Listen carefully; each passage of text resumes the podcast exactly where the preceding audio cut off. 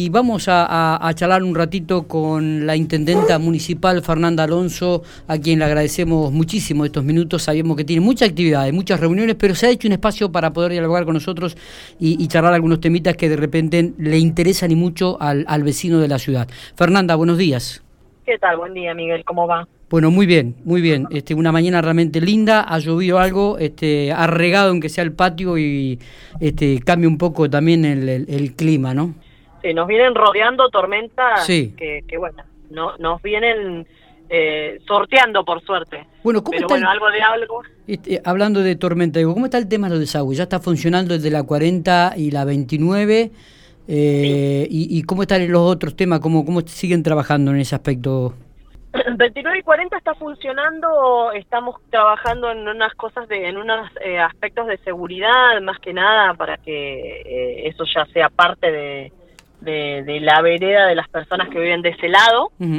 Eh, así que para, para ya definitivamente inaugurar, pero en realidad ya escurre el agua por ahí.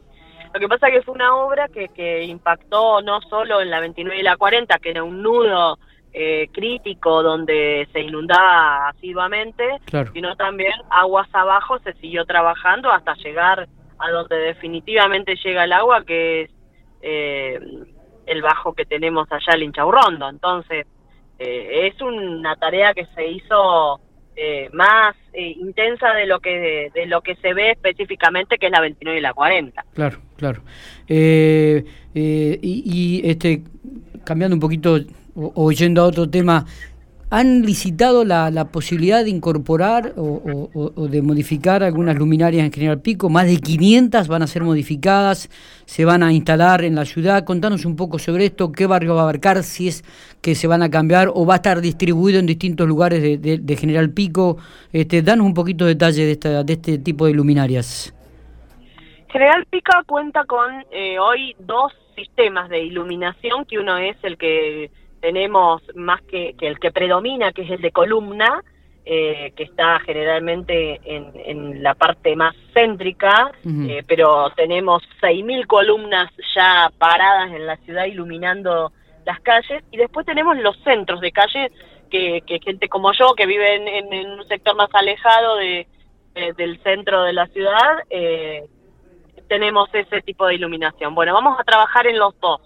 Ah, bien. Vamos a, vamos a hacer recambio de lámpara LED de los de los colgantes de los centros de calle y el recambio de todo el aparato, que no solo es la lámpara LED, sino la carcasa y todo lo que hay que adaptar para que las columnas eh, dejen de ser eh, mercurio u otro u otro sistema y pase a ser LED. Y eso es lo que estamos trabajando. Hemos avanzado en una licitación para comprar eh, esas carcasas, que son las 500 de las que hablas, eh, que van a estar distribuidas en distintos puntos de la ciudad, siempre tratando de llegar eh, a varios barrios, a calles más complejas que otras.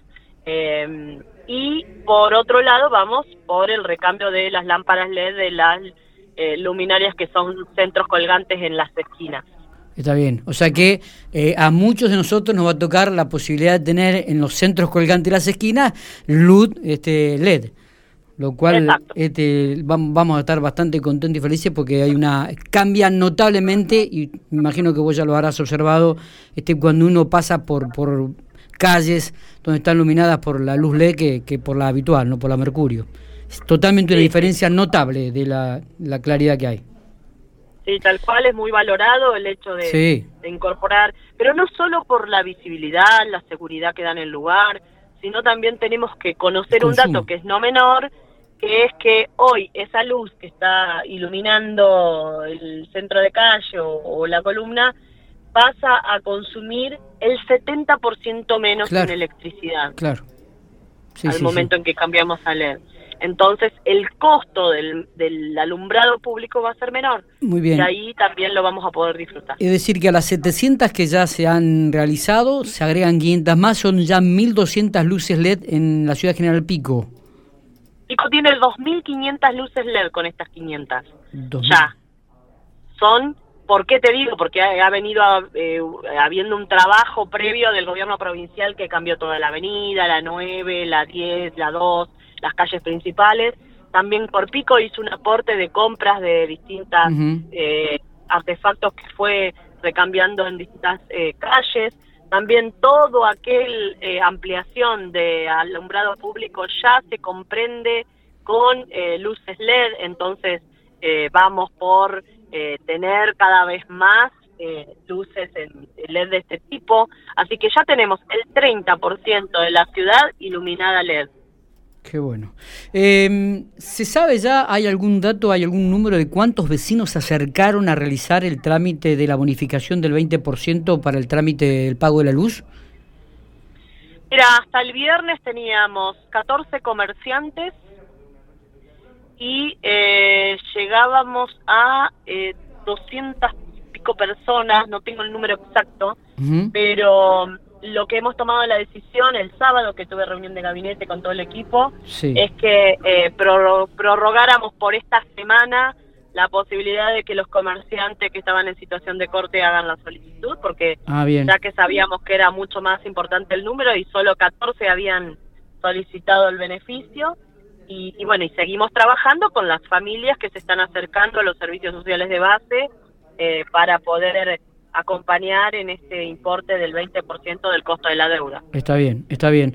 Eh, sí, decíamos, el otro día hablábamos con la gente de Corpico que había, este, mucha gente se había acercado. El tema es que solamente el municipio este, em, otorga el 20% de la deuda, ¿no? Que después tiene que acercarse a la cooperativa para regularizar lo que le queda, el otro 80% este, a través de los planes que tenga la cooperativa. Esto hay que dejarlo en claro también. Sí, dejar en claro que de la nada el municipio pone el 20%. Vamos a, decirlo al revés de lo como lo dijiste vos.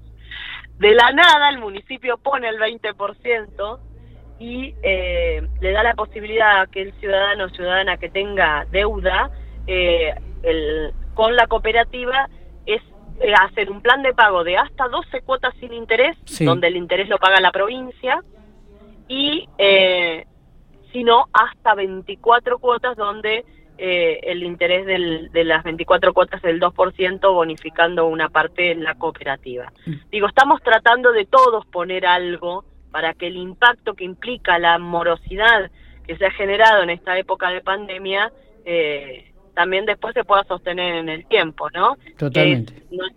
que es la cuota que hay que pagar a la par del consumo del mes. Exactamente. Exactamente. Eh, ¿Hay fechas de licitación de las 120 viviendas en General Pico? ¿O sabíamos que el trámite ya está adelantado y que solamente se está esperando esto, no? Sí, ya, ya en estos días va a salir la fecha exacta. Mañana estoy viajando a Santa Rosa a recorrer varias oficinas y bueno, ahí mm, quizás ya me pueda traer ese dato. Eh, el sábado, este último sábado, hubo un reclamo, un, se te entregó en manos un protocolo de parte de las agrupaciones gauchas este, pidiendo la apertura de algunas actividades por un lado, y por otro lado veíamos que en la localidad de Catrilón, una carrera de caballos, más de 3.000 personas eh, eh, en, en, el lugar, sin ningún tipo de protocolo, sin cumplir, sin la distancia correspondiente ni barbijos. ¿Preocupa esta situación? Sí, claro, claro que preocupa y debemos ocuparnos y por eso eh, recibí personalmente la solicitud de parte de los centros tradicionalistas, de la cual me estoy ocupando de que llegue a manos de quien debe llegar y poder hacer los aportes que podamos hacer para que la mayoría de las actividades que aún se ven restringidas puedan volver a, cierta normalidad, pero realmente tomar conciencia de lo que implica hoy reunir eh, determinado número de gente eh, donde arriesgamos todos lo que hemos eh, avanzado hasta el momento, ¿no? Eh, así que en ese sentido vamos a seguir trabajando. Eh, Fernanda, este último fin de semana hubo un hecho a nivel nacional que realmente fue este, titular y, se ha mediatizado mucho, que es el tema de la vacunación VIP. ¿Esto también salpica a los funcionarios, a todos los políticos? Mm, no. A ver, eh, sabemos con la seriedad que se está trabajando en, en nuestra provincia, el esfuerzo enorme que hay por parte de cada uno de los trabajadores y trabajadoras de salud, eh, nos conocemos todos, eh, permanentemente estamos acompañando eh, la posibilidad de que llegue a quien tiene que llegar, de que batamos el récord de, tiempo de vacunación, digo, en día y medio se hizo la totalidad de las personas eh, que están institucionalizadas en, en el ámbito de las residencias de corta y larga estadía. La verdad es que eh, no no siento que sea así esto de que eh, la, la, la, la, Pampa las cosas se saben y realmente venimos trabajando en ese sentido. Se, se, estima, se presume que este 2021 va a ser un año distinto, esperemos que sea así realmente, principalmente en el ámbito de la salud, este, ya se cuenta con una vacuna, los casos siguen bajando, se espera un rebrote cierto, no sabemos cuándo puede llegar a darse este rebrote. Eh, ¿Se planifica distinto el año, este, la gestión este, de esta manera, Fernanda? Es una gestión condicionada, ¿no? Que, ya tuvo la experiencia de 10 meses de, trabajar en distintas actividades con, con restricciones, con, con acomodamientos, con otras modalidades, la incorporación de lo virtual, la incorporación de lo digital, la incorporación de tener presencialidad y virtualidad juntas. Vengo ahora de una reunión del Consejo de Discapacidad donde la pudimos hacer presencial, pero también se requiere la necesidad de incorporar lo virtual para aquellas personas de riesgo y puedan seguir siendo integradas. Bueno, viene una cuestión de, seguir sosteniendo eh, cosas que van a quedarse. Eh, la virtualidad se va a quedar, la gestión eh, online de turnos para determinadas gestiones va a seguir siendo parte de nuestra agenda. bueno, va a ser una gestión totalmente diferente, pero no esta 2021. De acá en adelante hay cosas que, que nos enseñaron y mucho de que no es tan necesario eh, la presencialidad y que las podés eh, gestionar hoy. Lo que hay es una brecha digital que debemos trabajar y achicar entre el que puede acceder y el que no, el que sabe y el que no, el que le tiene terror al uso de un cajero automático o al uso de, de, estas eh, herramientas que hoy más que nunca o te distancian o te integran. Entonces tenemos que trabajar y mucho eso también. Si tenemos que ponerle un orden, ¿cuáles serían aquellas tres primeras este, que pondrías para este 2021 y que te gustaría ejecutar y tener cuando finalice el año? ¿Alguna? Haber sido... Sí.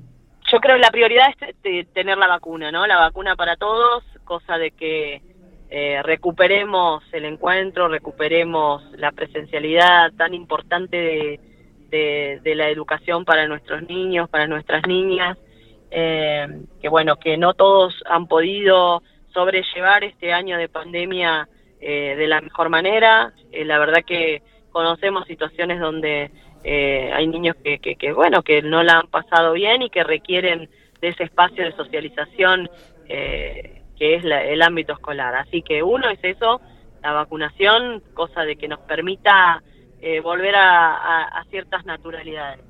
Eh, pues como gestión municipal, obviamente seguir trabajando en la calidad de, cada uno de los servicios que brindamos. Tenemos debilidades que queremos mejorar, eh, que dependen con cuestiones económicas, con decisiones políticas que vamos a tomar y que vamos a, a seguir gestionando en ese fin. Y, bueno, muy expectantes también con la visita de, nuestro presidente, cuando General Pico eh, se convierta efectivamente del operativo como capital alterna. ¿Cuándo llegaría esto? Eh, mira, la fecha posible puede ser junio, eh, pero bueno, estamos en, a la espera de, de, la, de la convocatoria oficial. Claro. Claro. Eh, bien, bien. Este, y, y, aquellas cosas que más te preocupan, ¿cuáles son, Fernanda? Y la verdad es que el nivel de preocupación es constante. Eh, sí, pero hay, por ahí viste que hay alguna que, que, te, que te quita un poco el ritmo. Digo, bueno, en esto tenemos que encontrarle la solución. Hoy preocupa el nivel de violencia ¿no? que hay en, en, todos los ámbitos, eh, donde es, es importante eh, seguir trabajando y, y, reflexionando ¿no? en, en cada una de, las acciones que llevamos adelante como, como ciudadanos, como ciudadanas. Yo lo digo en, no solo en, la, en el modo de expresarte frente a una opinión, sino también en el modo de relacionarte con el otro, o sea, esto lo vemos cada vez eh, como mucho más eh, presente y, bueno, es algo que, ahí sí es, preocupante para todos. Eh, y que tiene que ser y que está relacionada con, la pandemia, ¿no? Con el encierro, con, la incertidumbre, con, la falta de, seguridades. Está. Eh, el, ¿Sigue el mismo gabinete municipal? ¿Va a haber modificaciones o, o todo sigue igual en este 2021? Es la misma pregunta que me hiciste hace tres, cuatro meses donde te contesté, siempre está la posibilidad de cambios. Esa es, eh, de hecho, lo, vivimos hace días nada más, donde eh, estamos todavía trabajando en la posibilidad de incorporar una persona que reemplace al director de servicios públicos, o sea, cambios va a haber en ese sentido. Está bien, está bien. Bueno, esperemos entonces que cuando haya novedades podamos tener también la, la, información. Fernanda, no sé si queremos agregar algo más, si tenemos alguna ahí, como siempre pregunto, alguna noticia de último momento, alguna primicia, si no te agradecemos como siempre la amabilidad que tenés para atendernos. No, gracias a ustedes por, por hacernos este puente permanente con la gente y y que sea un poco más fácil nuestra tarea. Así que un abrazo. Muy bien, muchísimas gracias.